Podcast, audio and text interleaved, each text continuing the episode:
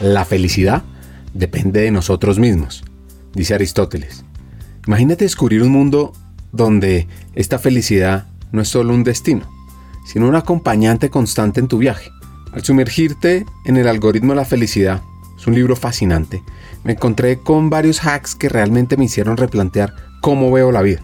Aprendí que la felicidad no está en el algún día, sino en el aquí y el ahora, en cómo procesamos cada experiencia. ¿Y sabes qué es lo más emocionante?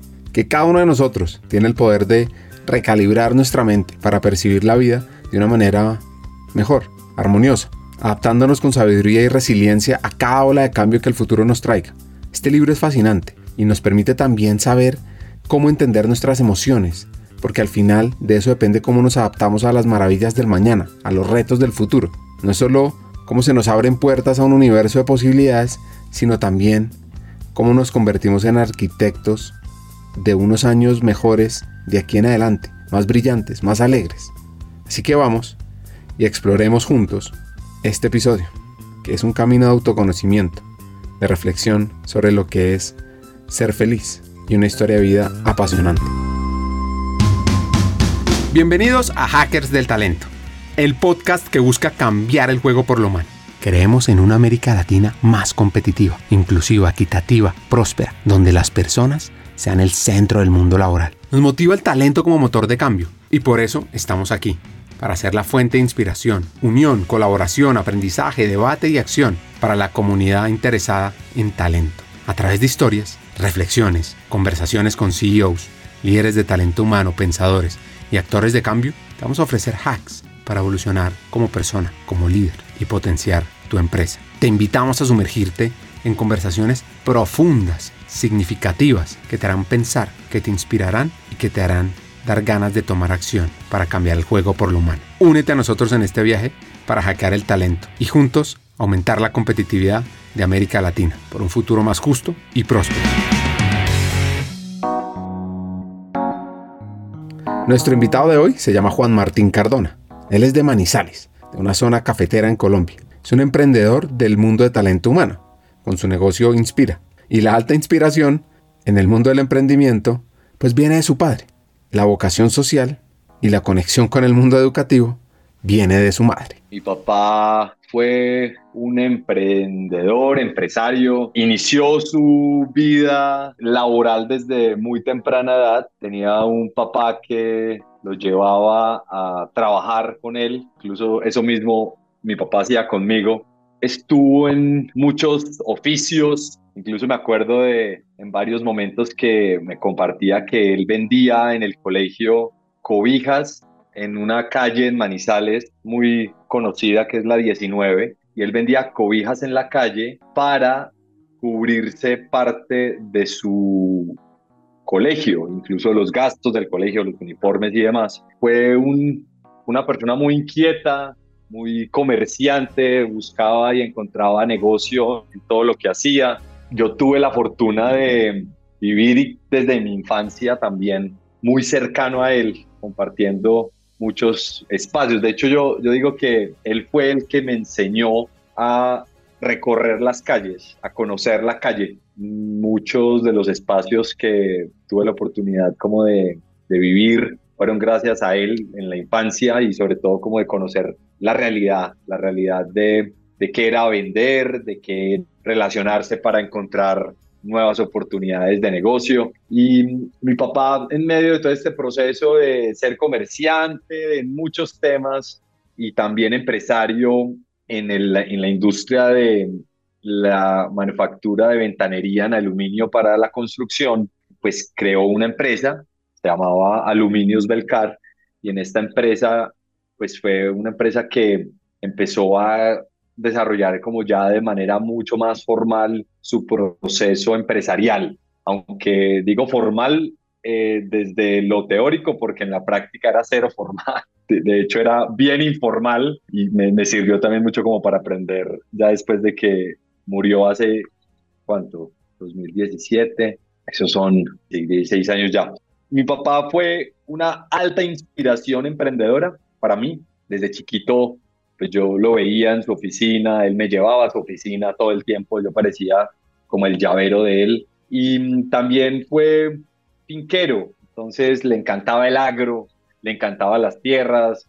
Él en su infancia vivió una época en donde con mi abuelo tenían también finca cafetera, ganado, entonces era de los que se madrugaba a las 5 de la mañana a ordeñar, él chiquito y después él a mí me llevaba también chiquito a ordeñar a las, no a las 5, pero sí a las 6 de la mañana. Entonces muy metido en, en temas de negocios, en temas de agro, en temas de industria. Fue un personaje que me acuerdo mucho, en le dio por su hobby militar eh, ya grande, entró en la reserva del ejército. Él me ha enseñado justamente como el gusto por una vida ecléctica, diversa y como por encontrarle el gusto a muchas cosas en simultáneo y sobre todo la curiosidad de explorar nuevos negocios y de explorar como nuevas cosas cada vez. Ese fue mi papá, un empresario que murió joven. Yo digo que ese fue uno de, las, de, como de los, de los mayores puntos de quiebre en mi vida. Yo tenía 19 años cuando murió y desde ahí como que me cambió la vida por completo y empezó como una nueva vida para Juan Martín, que incluso más adelante pues podemos como profundizar en ella. Y para contarte de mi mamá, también de Manizales, una mujer completamente social, una mujer entregada a construir relaciones con tus amigas, con personas que incluso no conoce, una, persona muy amiguera. Me enseñó y en estos días estaba recordando que visité la universidad de la que me gradué y estuve acordándome que mi mamá fue una mujer supremamente, ha sido una mujer muy perseverante y sobre todo se ha propuesto cosas que ha logrado, pues incluso en momentos que uno diría que ya no es momento de hacerlo. Por ejemplo, mi mamá estudió administración de empresas teniendo 50 años, más de 50, no sé, no me acuerdo exactamente cuántos, pero ya tenía más de 50 cuando empezó a estudiar administración de empresas. Duró más de 35 años trabajando en la rama laboral, en el Tribunal Superior, eh, como asistente de un magistrado, y ella siempre había querido estudiar administración de empresas y fue muy potente como ella, teniendo un trabajo full time, teniendo tres hijos, teniendo pues las responsabilidades también de mamá y de todo lo que esto involucra, estudió y sacó una carrera de cinco años, porque en ese momento eran 10 semestres completos. Y aparte de estudiar administración de empresas, teniendo 50 años, logró también estudiar una especialización en comercio internacional. Recordaba yo justamente hace poco, la perseverancia de ella y la voluntad de cuando quiere hacer las cosas, las hace y no importa la edad para hacer lo que pues uno quiere hacer. Mi mamá pues ha sido una persona que también me ha enseñado la importancia de cultivar las amistades, de cómo las amistades son la familia que precisamente lo acompaña uno, la familia complementaria, cómo las amistades también han hecho parte de la vida más profunda de ella. Y me acuerdo incluso cuando tuvo cáncer mi mamá, un cáncer fuerte, de cáncer de seno. Me acuerdo en una quimioterapia que pues, intenté y creo que alcancé a acompañarlas, eh, acompañarla en todas las sesiones mientras vivía en Bogotá y ella pues estaba en su proceso en Manizales y estaba con una amiga que también nos acompañó en las sesiones y yo le preguntaba mientras estábamos esperando en una quimio, le dije, le dicen la Goya y le dije, Goya, ¿y tú por qué, por qué estás acá? O sea, ¿por qué nos estás acompañando en todas? Y me decía que mi mamá había sido para ella casi como una hermana desde muy chiquita y ella siempre había estado para ella y cómo no iba a estar para ella en ese momento. Entonces, como que me ha, me ha dado unas lecciones muy bonitas de cómo construir amistades profundas y amistades que son, como dice ella, para toda la vida. Y esos son mis papás, Ricardo. Su infancia estuvo marcada por cambios. Yo nací en Manizales, me crié toda mi vida hasta los 18 años en Manizales. Y el surtidor de Hidalguía, Manizales ruborosa ahí viviendo pues una buena parte hasta el momento de mi vida y mi infancia un proceso como bien particular. Yo creo que tuvo como influenciada por varios cambios familiares que hubo, separaciones entre mi papá y mi mamá, cambio de colegio. Me tocaron muchos cambios como en mi infancia. Cambiaba de casa cada ciertos años, entonces vivía con mi papá, vivía con mi mamá. También vivía en Estados Unidos por un tiempo, con mi tía, con mis tíos. Entonces, eh, fueron unos años como de muchos cambios y también como de ir encontrando mi lugar en medio de como de lo que quería y sentía que quería hacer.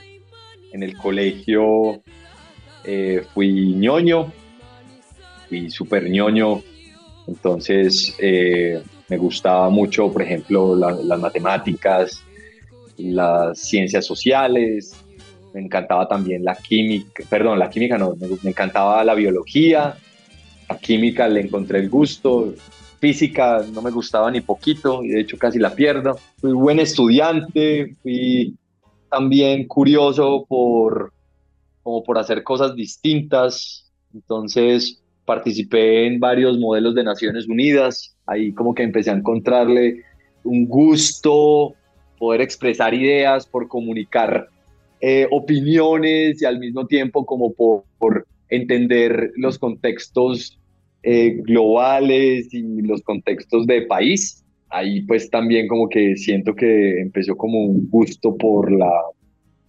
política que después se apaciguó un poco, incluso hasta estos momentos, pero me generó, me, tengo muy buenos recuerdos alrededor de cómo los modelos de Naciones Unidas moldearon como esos primeros años de, vida. Fui un pelado que no intentó todos los deportes, intenté todos los deportes y en ninguno fui bueno. y eso en algunos puntos hasta me generaba frustración porque pues estar en un deporte hacía que uno pudiera incluso también relacionarse con ciertos grupos, pero no, no lo logré por ahí como que fui fallido, pasé por fútbol, por voleibol, por básquet, pasé por golf también.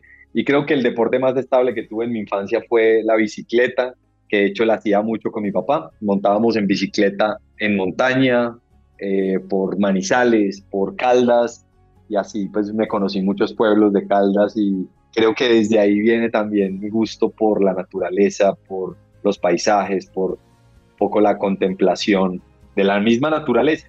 Creo que incluso de ahí viene también mi, mi gran gusto, placer y afición por los atardeceres.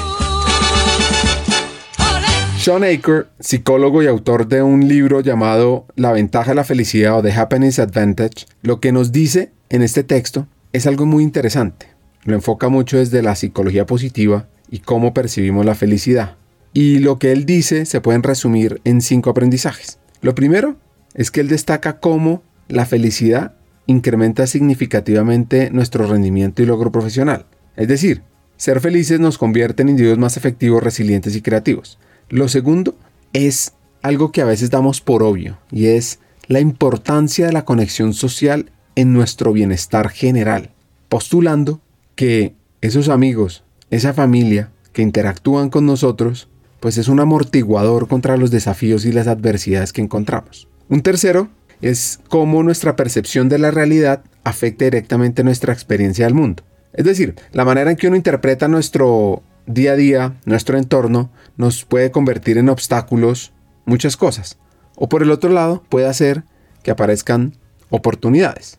Y lo que él sugiere es que nuestras acciones y comportamientos del día a día, los hábitos que cultivamos, pues tienen el poder de perpetuar la felicidad. Sí, perpetuar la felicidad, sugiriendo entonces un enfoque proactivo para cultivar ese bienestar a través de diferentes prácticas que están en el libro, prácticas regulares y sostenidas. Y el último aprendizaje abarca la relevancia de la mentalidad en la promoción de la felicidad, es decir, cómo nuestros pensamientos y creencias influyen y moldean las experiencias vitales. Puedo estar en Disney pero puedo estar amargado, o puedo estar en mi casa con mis hijas y teniendo el mejor día de mi vida. Entonces, a través de un enfoque crítico y reflexivo, lo que nos dice este autor es a revisar esos paradigmas que tenemos de este tema y propone un redescubrimiento y una inextricable vinculación con nuestra realización personal y profesional que genera la felicidad. Pues bueno, volviendo a Juan Martín, la bicicleta fue un deporte terapéutico y le sirvió también para el desarrollo personal. Impresionante y sobre todo para mí el tema de la montada en bicicleta se convirtió hasta también en un como en un ejercicio de voluntad muy fuerte y, y como de disciplina, porque mi papá muchas veces, o sea, yo muchas veces yo fui, a montar bicicleta presionado por mi papá para que yo no lo dejara plantado después de que le había dicho que sí, sobre todo cuando ya estaba más adolescente. Y mm, mi papá, eh, gran, gran ciclista, eh, gran aficionado por el deporte, entonces salíamos a montar y muchas veces yo no quería ir, me daba pereza y la cama a las 6 de la mañana pues es muy buena y esa era la hora en la que montábamos bicicleta, pero ya después de que empezaba a hacer ejercicio, empezaba a encontrar el gusto por recorrer eh, los paisajes, sobre todo también por la actividad física. Yo creo que eh, ahí entendí la relevancia que tiene la actividad física en mi vida. mi papá decía que hacer ejercicio era vivir y era eh, comprar vida. Y mm, eso me, de hecho, incluso hoy es como un mantra justo para tener, intentar llevar una vida eh, con, con una alta actividad, con una alta actividad física. Y mm, esos paisajes siempre van a estar como en mi corazón y en mis recuerdos. Y de hecho son los momentos que más recuerdo eh, de mis interacciones bonitas con, con mi papá. Y, y, también me acuerdo cosas tan, como simbólicas alrededor de esta, del acto de salir a montar en bicicleta. Era, me acuerdo mucho cuando estaba muy pequeño y era cuando él subía desde el aeropuerto de Manizales, los que han ido a este aeropuerto que casi nunca funciona, pero los que han tenido la gran fortuna de aterrizar en Manizales o despegar, se darán cuenta que uno llega al aeropuerto y después sube a la ciudad. Esa subida la hacíamos en, bicicleta y me acuerdo más de una vez que yo decía, yo le, gritaba a mi papá lo lejos, yo decía, papá, tengo que parar, no soy capaz. Y él me esperaba y me empujaba y me decía, respire, respire y pedalee y concentres en pedalear. Y como que ese, esos, esos símbolos y esos como hechos concretos me, me acuerdan de cómo como con guía, con apoyo, uno puede acompañar a alguien a lograr lo que sea. Y ahí como que me recuerdo también esta, esta anécdota justamente como invocando esa, esos momentos.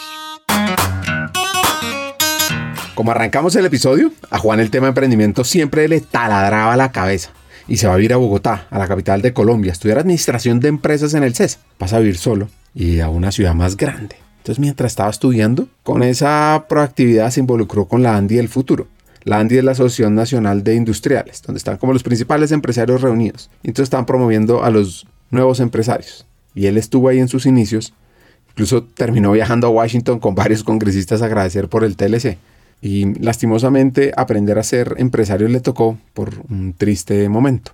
En el proceso de la universidad mi papá muere y cuando mi papá muere a mí me tocó hacerme cargo de algunos de los negocios que él tenía. Entonces, teniendo también 19 años, me tocó asumir la responsabilidad de manejar pues una finca cafetera que cuando digamos estaban en época de cosecha podía llegar a tener hasta 50 personas y era el llamado como de la familia a atender esta responsabilidad y esto fue otra escuela espectacular. Logré como aprender muchísimo de poder ir, conocer el campo, de, eh, de al menos entender cómo funciona un cultivo de café, un cultivo de plátano, un cultivo de maíz y mm, entender cómo pues a través del agro se pueden también crear empresas y, y, y, para mí fue una época de muchísimo aprendizaje, yo creo que aprendizaje exponencial y pues todo, todo esto mezclado con el dolor de perder el papá a los 19 años. Entonces, eh, pues fue como una época de mucho crecimiento eh, profesional, pero también de mucho crecimiento eh, emocional. Y creo que desde ahí fue como un punto de quiebre para todo mi proceso de empezar a ser curioso de mi, de mi educación en conciencia. Yo siento que a partir de todos los procesos que viví ahí, empecé a acercarme a varias personas que me fueron llevando a ir explorando como prácticas distintas de conciencia y ahí fue cuando pues empecé a llegar a la meditación gracias a una amiga del colegio que había regresado de Portugal y, se había ido a hacer unas prácticas a Portugal así súper voladas en una ecualdea, una vaina súper jalada y súper chévere y llegó a hacer retiros de meditación acá. Me acuerdo que ella me invitó a uno y yo nunca había meditado y fui a un primer curso de estos y me encantó, me encantó y desde ahí empezó como todo mi, mi curiosidad por este mundo. Leyendo a Martin Seligman, pionero de la psicología positiva, lo que él busca es una invitación a reflexionar profundamente sobre el proceso del duelo en uno de sus libros y, y, propone un enfoque que trasciende la aceptación del dolor y la pérdida. Desde su perspectiva, el duelo no es un callejón sin salida de sufrimiento, sino más bien un camino difícil hacia la aceptación, hacia el autodescubrimiento y hacia el renacimiento personal. Lo que dice Seligman es una invitación a sus lectores a abrazar la resiliencia y a buscar el significado y la positividad en medio de la oscuridad del duelo. Y este proceso, por supuesto doloroso, a veces transforma y nos permite construir una vida rica en propósito y significado, incluso después de una pérdida devastadora. Y es que cuando enfrentamos la tristeza y la desolación con una mente abierta y un corazón dispuesto a aprender y crecer, de pronto aparece una luz de esperanza y de transformación. Comienza uno a reconectarse con la belleza y la, y la alegría en un mundo teñido por la sombra de la pérdida. Y esto, que es bien difícil, es que en este recorrido de reconstrucción personal, Seligman dice que la clave reside en no dejarse dominar por la victimización y la desesperanza, sino más una postura proactiva, reinterpretando nuestras experiencias y reconstruyendo nuestra existencia hacia buscar un propósito después de esto. Y oyendo a Juan, me recuerda a estas recomendaciones de este pensador, y me gustaría que le pusieran mucha atención a cómo fue este momento y cómo él lo llevó. Ricardo, eso fue un momento muy loco de mi vida porque con 19 años me tocó asumir unas responsabilidades pues muy grandes. Yo creo que mm, por un lado tenía todo el respaldo de mi familia y toda la confianza también en que iba a hacer lo mejor posible. Eh, yo si bien desde muy chiquito mi papá me llevaba siempre también a la finca y él y me acuerdo que me decía, decía, venga, prepárese para cuando yo no esté y usted pueda manejar esto. Me lo dijo muchas, muchas veces. Y entonces yo me iba caminando con él, eh, pero justamente pues cuando ya me tocó hacer todo esto sin que él estuviera, pues fue muy diferente.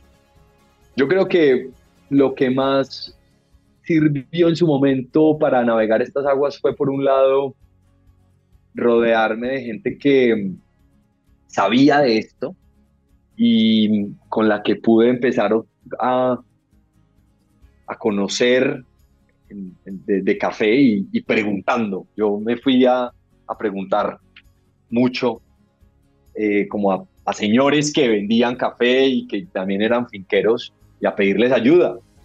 Y me acuerdo incluso que uno de ellos, que Ernesto, Ernesto Villegas, que fue él, incluso era el, el tío del golfista Camilo Villegas, y él me ayudó un montón en ese proceso. Él fue un mentor impresionante, tristemente lo, lo mataron, eso fue terrible, eso fue demasiado triste también. Y, pero él me ayudó un montón, él me, él me enseñó cómo se vendía café, porque pues esto era un universo nuevo para mí, entonces tuve la suerte de contar con unos mentores muy buenos. De hecho, otro gran mentor también fue Iván Jaramillo, eh, finquero de la zona de, Caldas. Y él, eh, ellos se volvieron las personas que me guiaban y me ayudaban a resolver los problemas, pero eran problemas de, demandas laborales porque no se habían hecho los pagos bien de salud, de, de seguridad social de varias personas que llevaban más de 10 años en, las compañías, en, la, en, la, en la finca y mm, problemas de trabajadores, problemas de productividad, muchos problemas de lo que involucra una empresa. Esto es una empresa agrícola.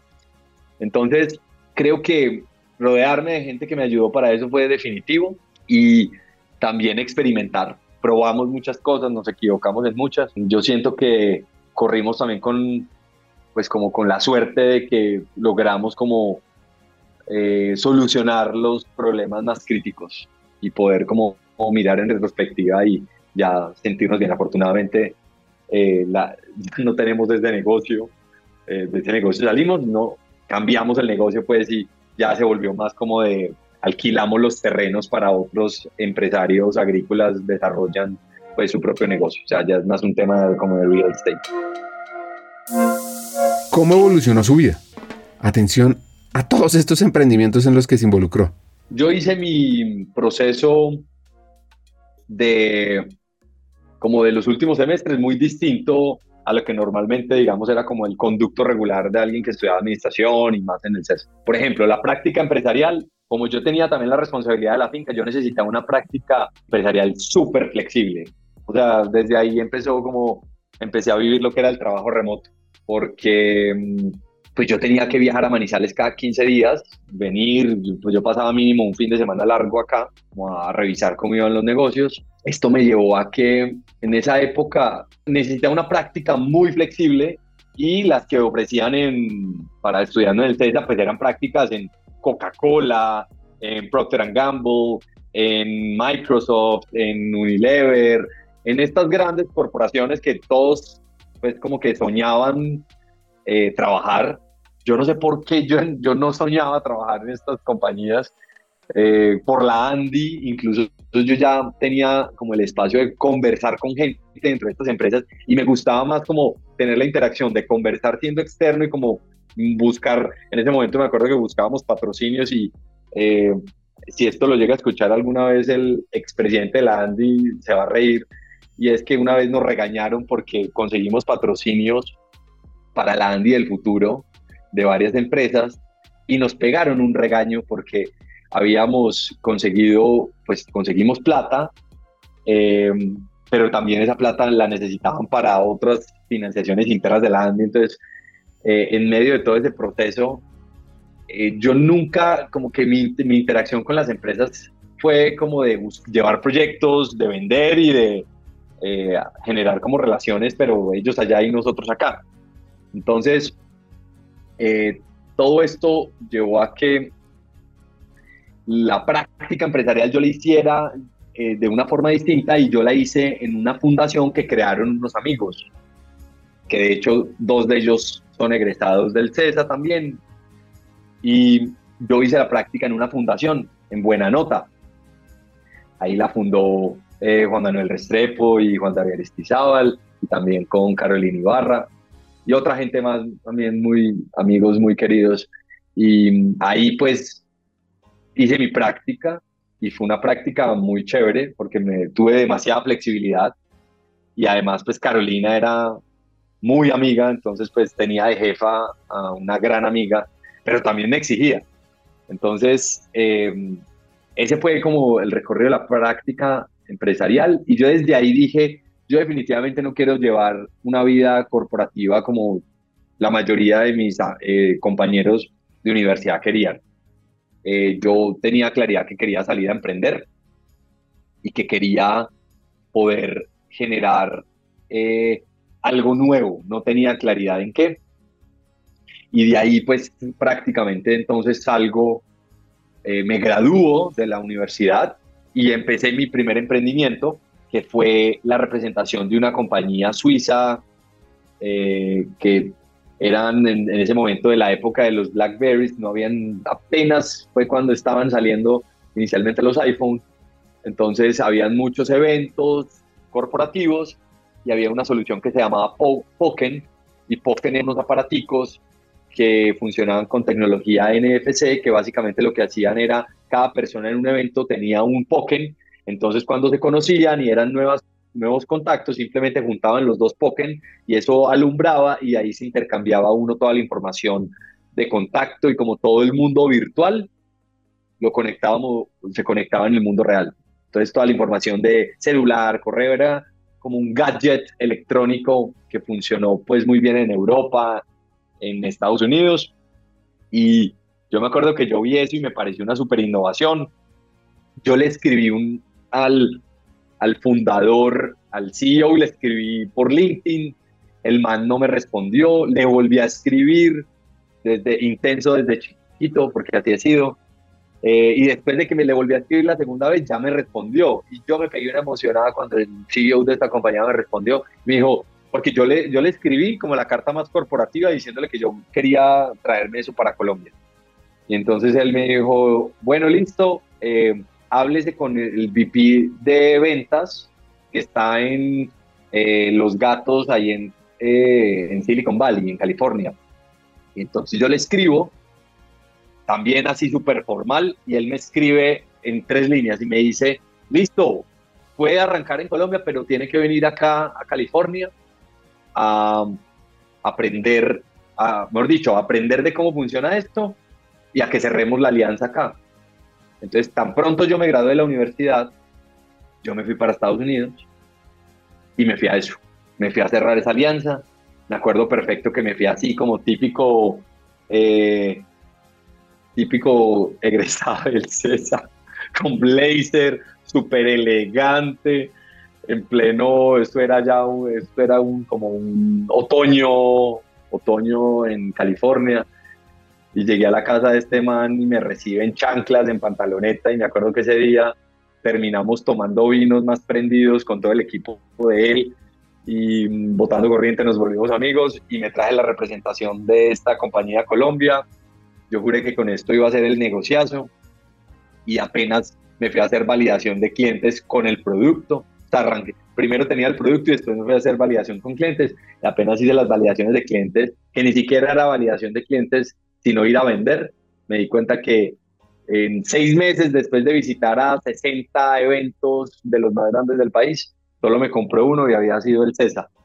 Entonces, pues ese primer emprendimiento fue como un ejercicio medio chistoso y mm, no funcionó. A los seis meses cerré. Cuando cerré, mi mamá me dice, oiga, usted debería buscar trabajo, usted por qué no pues se busca algo estable. Em, entonces yo le dije, no mami, ayúdeme unos meses más, necesito ayuda porque no tenía con qué vivir. Y me dijo, listo, le ayudo tres meses más y con estos tres meses más ya después usted ya le toca ver qué hace. Entonces ahí arranqué paralelo Inspira Después de, este primer emprendimiento, nació unos primeros ejercicios de lo que fue después Inspira, vendiendo unas conferencias y nos llamamos Inspira, pero sin marca registrada y sin nada. Y lo que hacíamos era vender inspiración de jóvenes para jóvenes. Vendíamos charlas en colegios, en universidades de jóvenes empresarios que había conocido en Andy del Futuro y en otros espacios y vendíamos talleres y conferencias de emprendimiento. Ahí también pues eh, estuve maleteando, buscando clientes varios, varios meses. Eso tampoco despegó mucho. Y montamos una empresa que fue el quinto coworking eh, en Colombia, que se llamó Zonae. Eso fue en el 2013. En el 2013 hicimos una con unos amigos, Luis Felipe Giraldo y con Daniel Godoy. Un día estábamos sentados en un Juan Valdés, eh, después de uno de estos encuentros de Andy del Futuro, y mm, empezamos a ver que todos los amigos emprendedores tenían las reuniones en los cafés, en Juan Valdés, en el OMA, y mm, cuando pues vimos todo esto, dijimos, ¿qué pasaría si armamos algún espacio como una oficina compartida pero que sea de bajo costo y que lo pueda pagar un emprendedor. Entonces creamos eh, el coworking, creamos como el Viva Colombia de los coworking, pero con el mejor servicio. Creamos Zona E. En ese momento solo habían cinco coworkings en el país. estaban haciendo WeWork en ese momento, tenían como 10 locaciones en las principales ciudades de Estados Unidos. Fue nuestro referente. Y ahí arrancamos una historia muy, muy bonita porque creo que ese ha sido de los emprendimientos que más lean he desarrollado.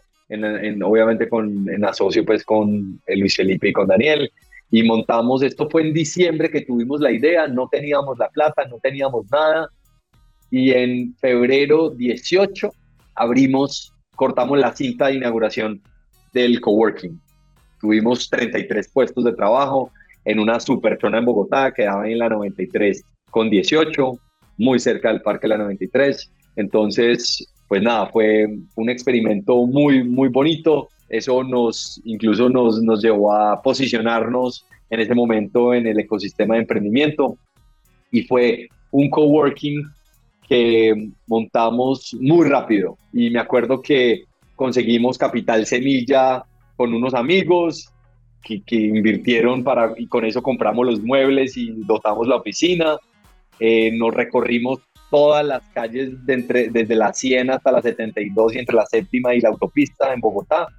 Nos la recorrimos a pie, anotando los teléfonos, llamando, visitando. Vimos más de 40 oficinas.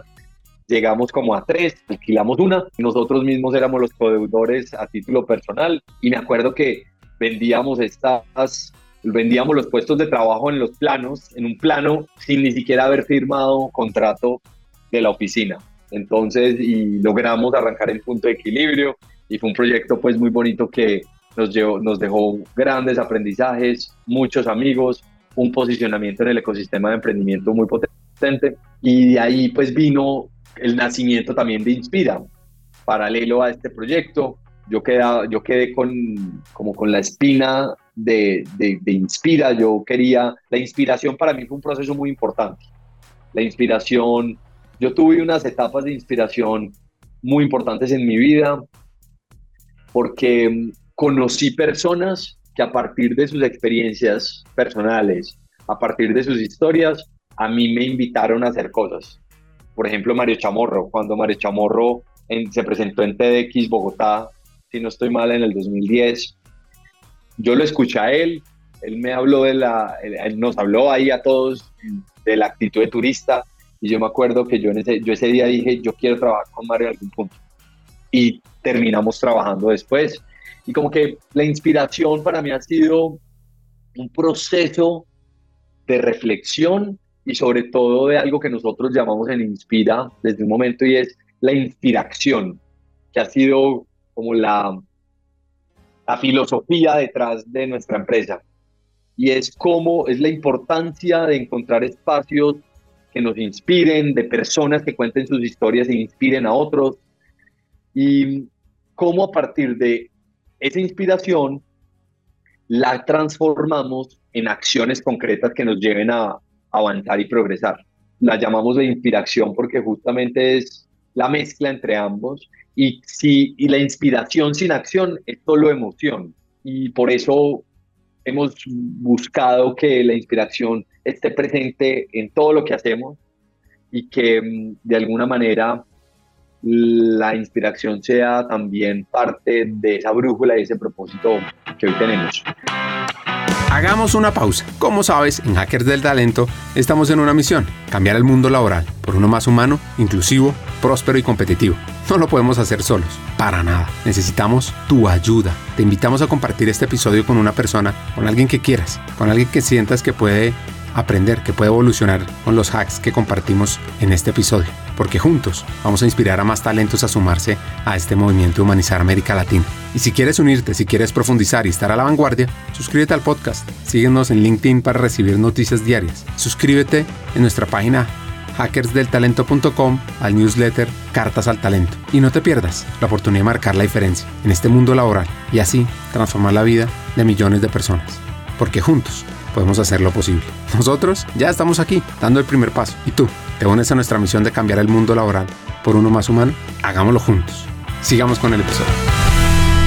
Les quiero contar que este 19 de octubre ocurre un gran evento presencial en Bogotá, People Day por Book. Este espacio es una obligación para aquella persona interesada en temas de talento. Es una instancia anual donde toda la comunidad de recursos humanos se va a encontrar a conversar sobre las tendencias en gestión de personas. Podrán aprender, generar conexiones, compartir prácticas y sobre todo no saben la experiencia única que van a vivir en pos del bienestar organizacional. Entonces, si quieres ser parte de esta transformación, es muy fácil. Ingresa a www peopleday.lat-colombia. Y ahí aprenderás y tendrás una maravillosa experiencia este 19 de octubre. Pues bueno, Juan Martín fue de los primeros en hablar sobre felicidad junto a Mario Chamorro Andrés Ramírez. Conoció un profesor de felicidad en Harvard llamado Tal Ben Shahar. Incluso logró que este profesor viajara a Colombia. Se acercaron a empresarios para mover este tema. Crearon la comunidad F, donde las empresas hablaban alrededor de la felicidad, el futuro del trabajo consciente. Y entonces, con todo este conocimiento y bagaje, pues es fascinante entender cómo fue esa aproximación de él a este concepto del episodio de hoy. Pues mi aproximación a la felicidad fue experimental, desde conocer gente que hablaba de esto, gente estudiosa del tema, y le empecé a encontrar todo el sentido, uno desde un plano personal y dos desde un plano empresarial y organizacional.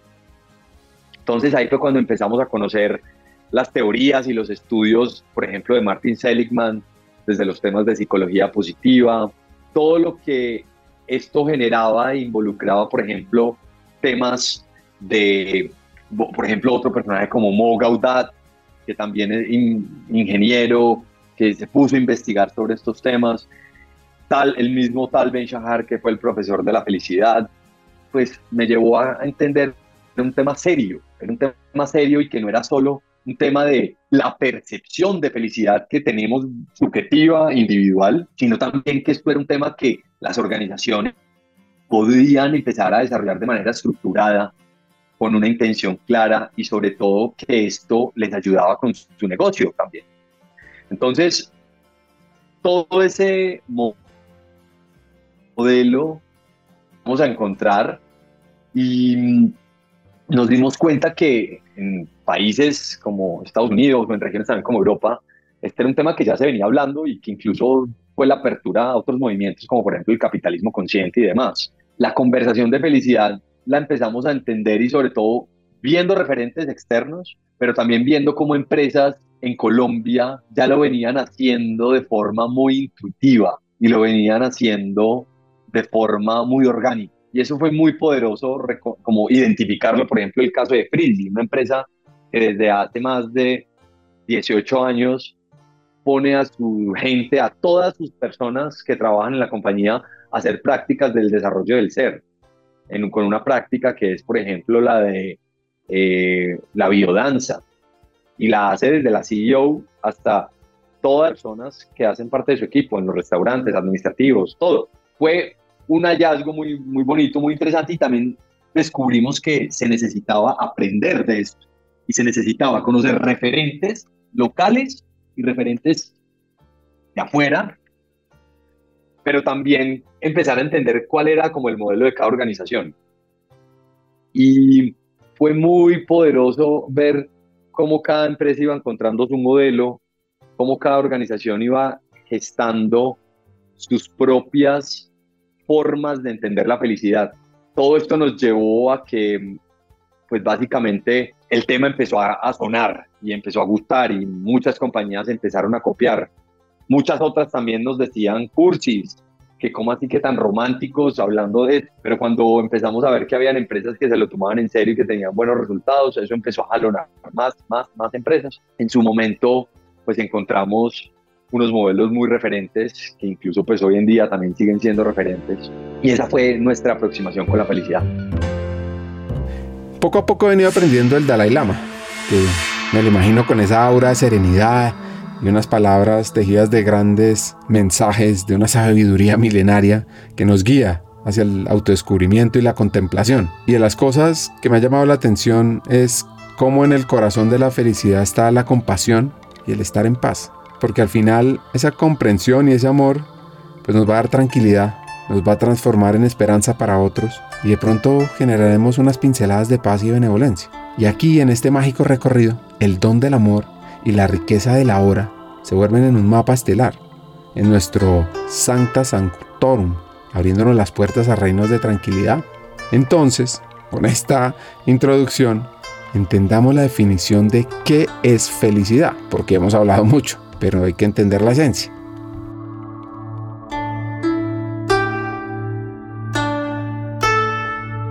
Ricardo, la felicidad incluso nosotros desde Inspira, y voy a, voy a decirla como en una mirada un poco técnica y también una en palabras más sencillas.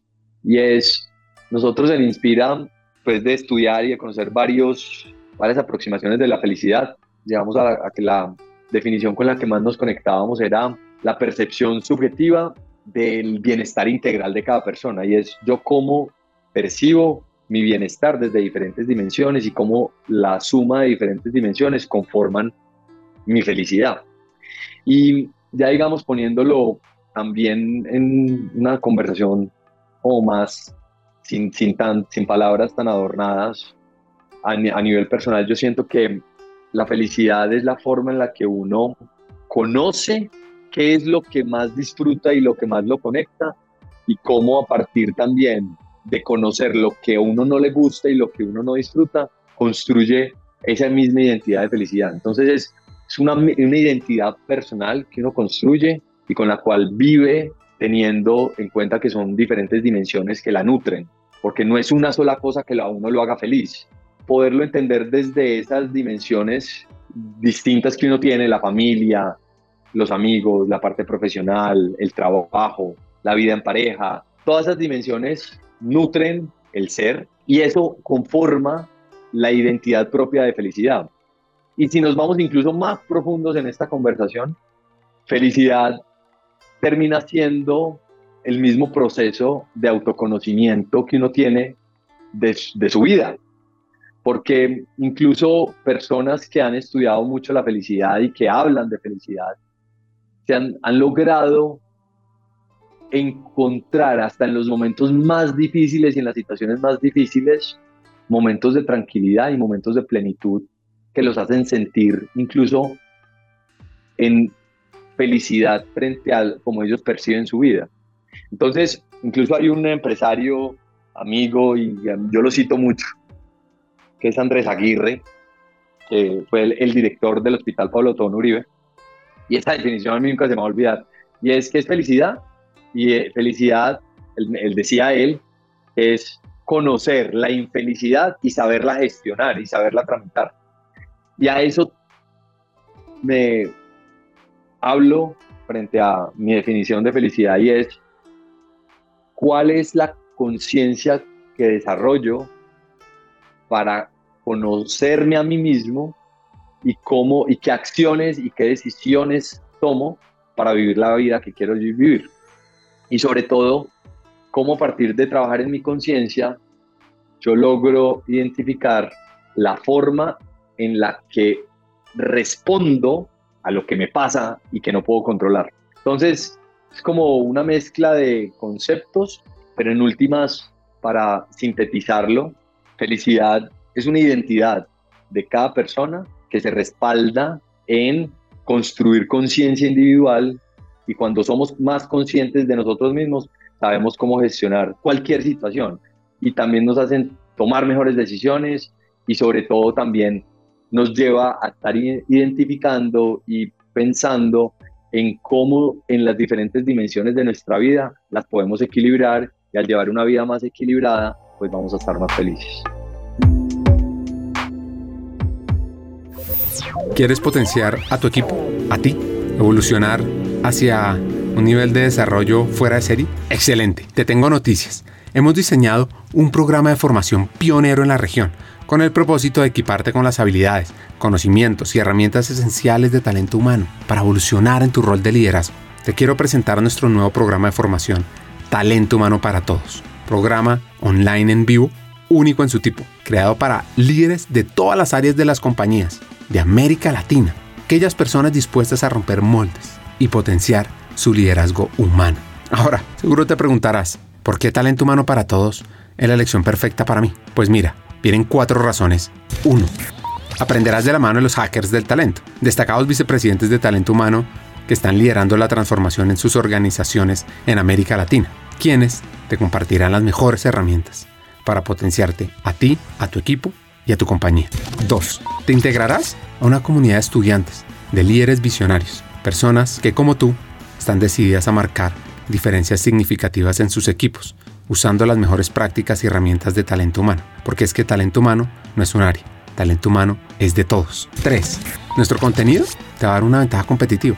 Vas a aprender temas como la importancia estratégica de talento humano, cómo atraer y desarrollar el mejor talento, cómo crear modelos de compensación atractivos, sobre el poder de la cultura organizacional, change management, aspectos legales del mundo laboral, los desafíos del futuro del trabajo, la experiencia del empleado, el liderazgo transformador y también cómo gestionar la diversidad, la equidad y la inclusión.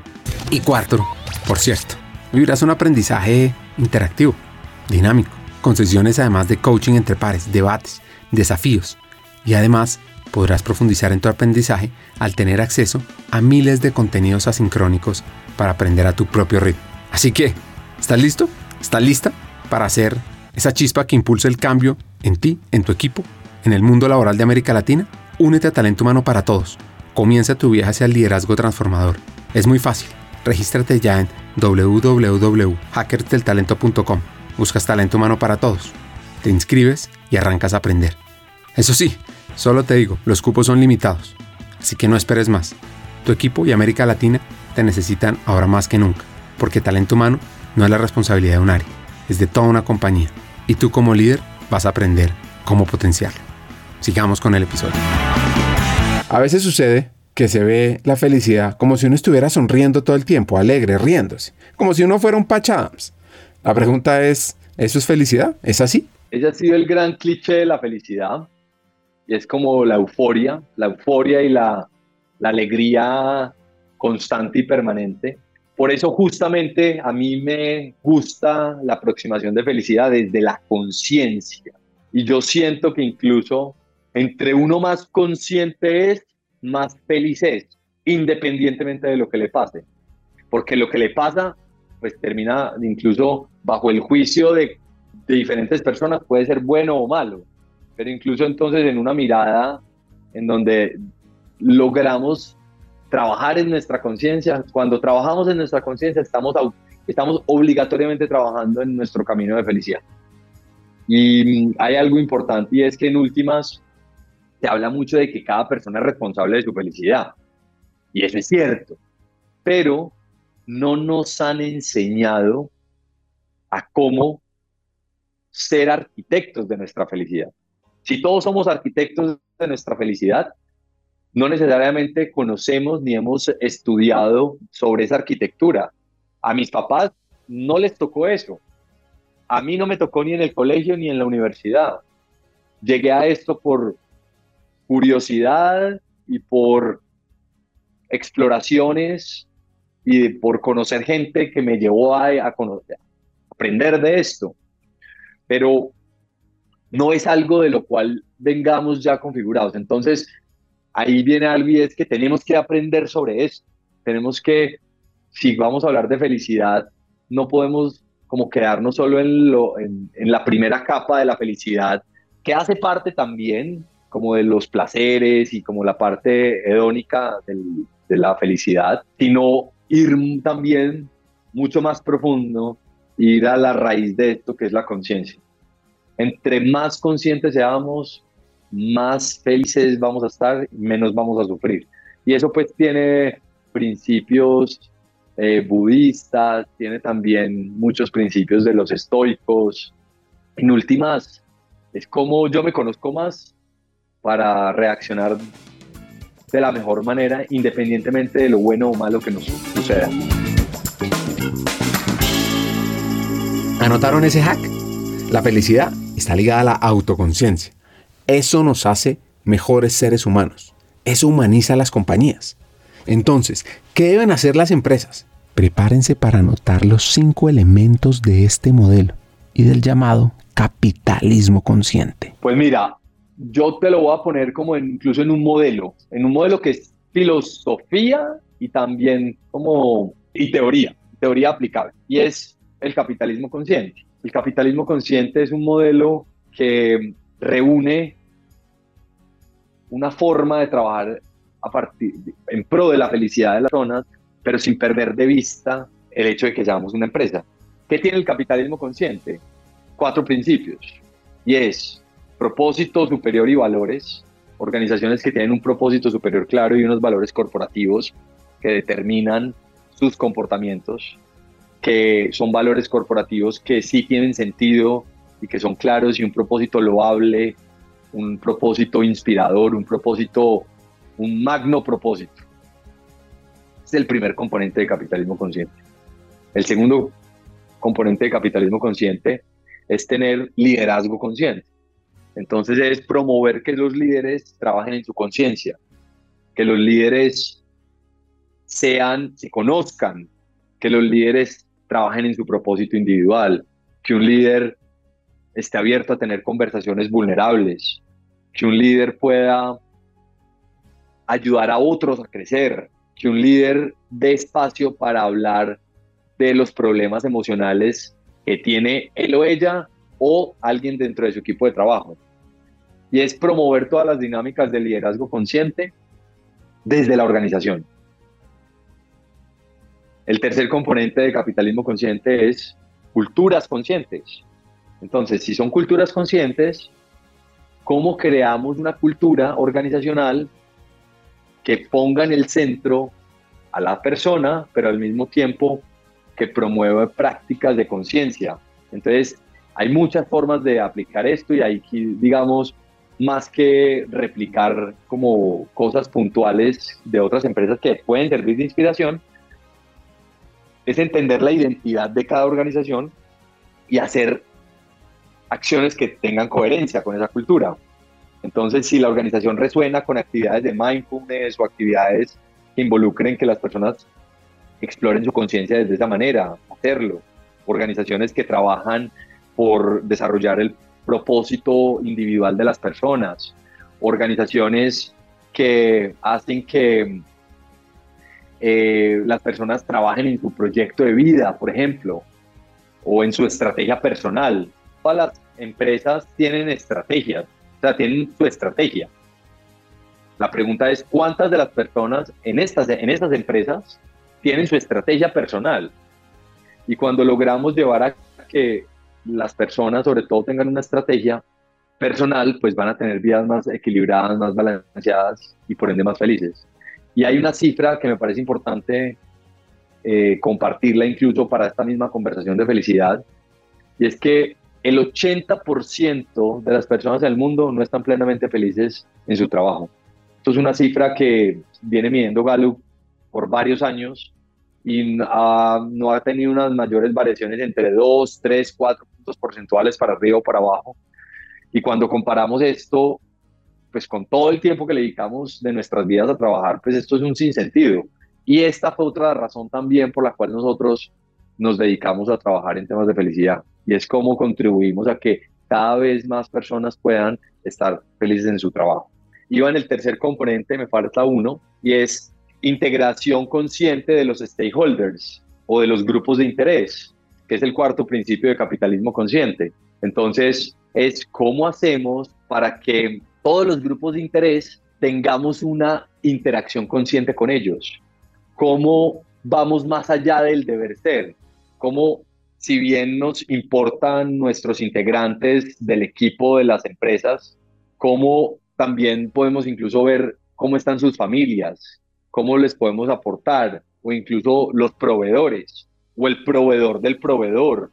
Y las organizaciones pueden hacer muchas acciones en pro de esto hay empresas que invitan a sus proveedores a las mismas prácticas que le ofrecen a su gente y desarrollan programas conscientes con sus proveedores de formación en el ser o de integración en sus cadenas de valor, incluso o hasta ofrecerles ciertos beneficios o, acceso a diferentes iniciativas propias de la compañía. Entonces, formas hay muchas, y por eso lo importante es que los líderes de la organización estén súper convencidos de esto y que lo, lo vivan, lo sientan y que sobre todo esto sea el camino con el cual los empresarios podamos, y tú que hablas tanto de poder progresar y de poder contribuir para que Latinoamérica progrese, esta es una forma muy valiosa de, a partir del mindset, primero generar este mindset y mentalidad, pero al mismo tiempo convertirlo en acciones. Esos son los cuatro principios de capitalismo consciente, principios y valores conscientes, el segundo es liderazgo consciente, el tercero es cultura consciente, el cuarto es eh, integración con los stakeholders de forma consciente. Y nosotros desde Inspira le agregamos como un quinto que es como haz de cuenta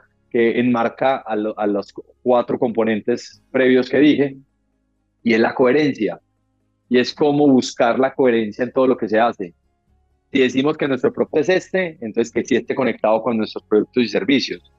Si decimos que los valores son estos, eso que tanto se ve reflejado en los procesos, eso que tanto se ve reflejado en las decisiones que toma la compañía, eso que tanto se ve reflejado en una reunión.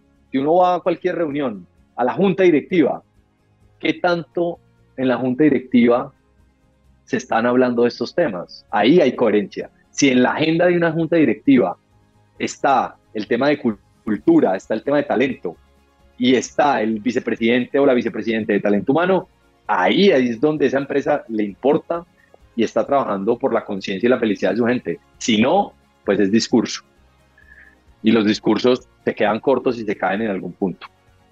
Entonces, esa es como la forma en la que las empresas pueden materializar esto, esta conversación de felicidad traducida en un modelo, pero en últimas en cada acción hay organizaciones que generan programas de felicidad de manera directa y explícita.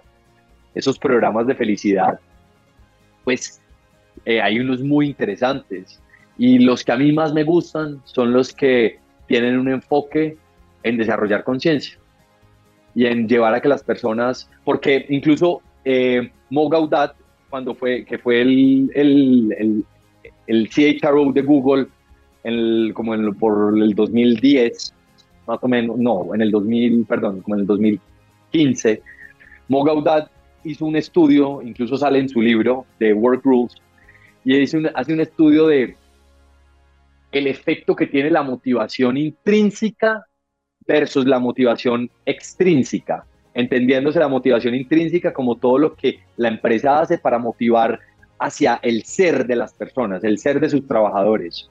Y la motivación extrínseca es todo lo que les da, las fiestas, el regalito, el paseo o lo que llaman los, eh, pues, los gringos, lo llaman los perks. Y es hizo el estudio y midió el impacto que tenía en la motivación de su gente.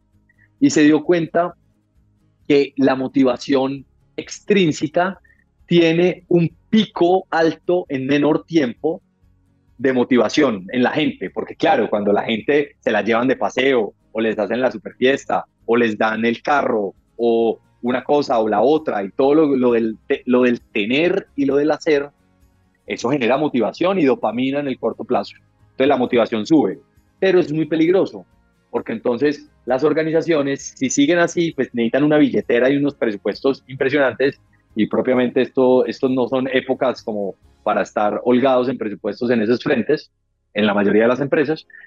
Entonces, primero sale muy costoso y se vuelve muy dependiente de seguir innovando. Entonces, si el paseo eh, fue inicialmente en Aruba, entonces ya después tiene que ser en Cancún y después de Cancún tenemos que pasar a Europa y a cualquier isla paradisiaca o en Tailandia y pues todos los costos suben y como que la capacidad de, eh, de sorpresa se vuelve un reto y también por ende es muy demandante de inversión y de gasto.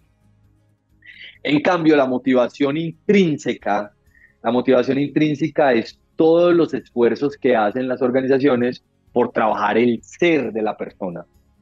Cuando hacen los programas de propósito, cuando le ayudan a que las personas hagan prácticas de mindfulness, cuando llevan a que las organizaciones, a que las personas trabajen en su proyecto de vida, cuando llevamos a que las personas trabajen y aprendan de felicidad. De hecho, uno de los programas más famosos que tuvo Google en su momento fue el programa de felicidad, que lo lideraba un chino, que me olvida el nombre en este momento.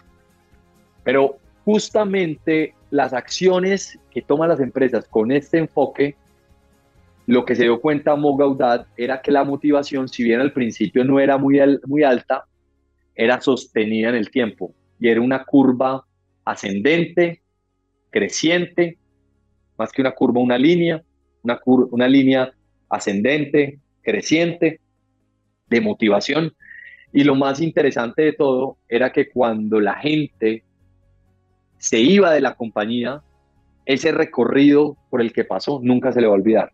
Entonces ahí hay una forma muy valiosa de cómo las empresas pueden construir acciones de bienestar y de felicidad para su gente desde la motivación intrínseca. Y eso la gente se lo lleva en su corazón. Y ahí lo que hemos visto y estudiado nosotros son los modelos de felicidad más exitosos en las organizaciones. Porque cuando los modelos también ya, en, eh, como comparándolos, están más concentrados en la motivación extrínseca, ahí es donde empieza como el canibalismo del bienestar, que es algo que yo llamo, y es, ah, no, pero es que allá en esa empresa me dan esto, me dan esto otro, y como que ya entonces se vuelve más transaccional el tema. Así que debemos evitar el canibalismo del bienestar. Qué término tan potente. Para ir cerrando el episodio, un par de consejos. Lo voy a poner muy sencillo. Y es, yo siento que el, el mejor consejo que me han dado es medite, medite, medite. Y el mejor consejo que yo puedo dar es invitar a las personas a que trabajen en su conciencia, slash, medite. Conversar con este gran emprendedor del mundo de lo humano lo inspira a uno a enfocarse en los temas de felicidad. Y me dejan varios hacks. Uno, el futuro de las empresas estará ligado a su enfoque de capitalismo consciente. 2. La felicidad no es una meta, es un camino llevado a través del proceso del autoconocimiento. Y 3. Generemos empresas con propósito. Ah, por cierto, ojo con el canibalismo del bienestar. Hasta un siguiente episodio y sigamos hackeando el talento.